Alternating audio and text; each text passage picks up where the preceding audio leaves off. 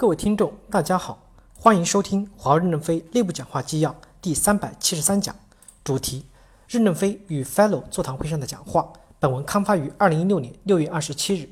正文部分：人类社会正处在一个转折时期，未来二三十年内将变成智能社会。智能社会就是信息大爆炸的社会。这个时期充满了巨大的机会，没有方向，没有实力的奋斗是不能产生价值的。没有正确的假设，就没有正确的方向；没有正确的方向，就没有正确的思想。没有正确的思想，就没有正确的理论；没有正确理论，就不会有正确的战略。现在没有人知道未来的社会结构是什么样，但是我们可以假设，假设流量会越来越大，就给了我们机会。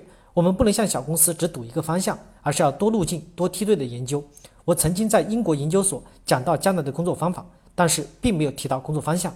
我们公司现在有实力，但是方向是否正确？未来社会是什么样子？我们一起来探讨，充分听取大家意见，也算是一杯咖啡，吸收宇宙能量。请各位专家畅所欲言。第一部分，华为坚持管道战略，开放合作，团结一切可以团结的力量，来对未来方向进行探索和研究，掌控不确定性。一与会人提问：第一个问题，人类智能化来自于学习，学习基础是算法和数据。如果我们上不碰应用，下不碰数据，怎么学习？第二个问题，电信客户是我们的粮仓，我们面临的一个很大的机会和挑战是 NFV 和 NFC。往回看。我们在讨论 NFV 时分为两派，保守派说只要我们和爱立信联手不做 NFV，电信运营商就没办法。激进派则表示我们要激进、积极的参与与挑战。我想问一下，公司有何措施消除 NFC 给我们带来的威胁？任正非回答说，我们要做一个管道操作系统，下面操作管道，上面中间平台是网络集成，对上还要有能能力开发，把所有内容接进来，实现管道的三点衔接。即任何两个点经过一个转转接点就能接通。我们的网络已覆盖世界的三分之一，是有可能减少我们内部的转发。当接通需要转发次数变少，价格成本也就降低了，速度也就快了。管道操作系统上不碰内容，下不碰数据，只是负责信息流量的传送。但我们并不知道送出去的是什么，只要传送了就要收费，包括信息垃圾。有人说我们需要过滤垃圾，否则就会将来流量太大。如果我们现在要去出分数据的有用性，就成了一个内容公司。要同时打赢两场战争：信息传送和信息过滤。我们公司有这样的能力，能做到都是佼佼者吗？如果有一场战争不是佼佼者，会不会导致全局失败？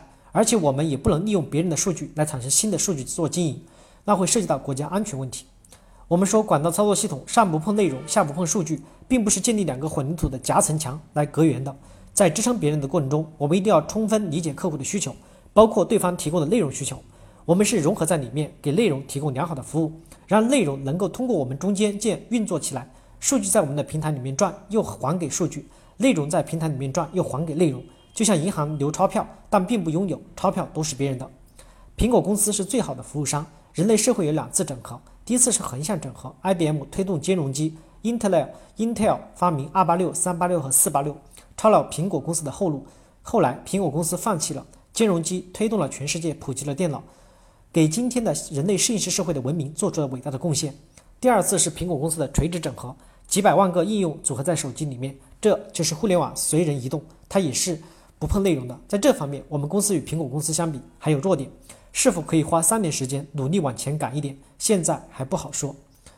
李英涛说：“上不碰应用，下不碰数据，指我们不拥有数据。比如我们帮某一个电信客户提高他的离网率时，我们会把算法和平台放在客户那里运转。”用客户的数据帮客户解决问题，比如银行也是类似，把我们的算法和平台放到银行去，在银行的数据中心里面运转，帮助银行解决问题。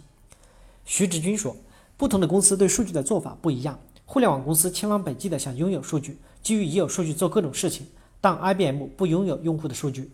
IBM 的认知计算主要服务于企业，服务于企业时，企业并没有把数据提供给 IBM。回到我们所说的人工智能或者是认知计算，首先看这是一个技术。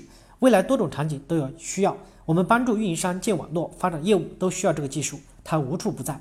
我们是提供整个解决方案去帮助客户创造价值。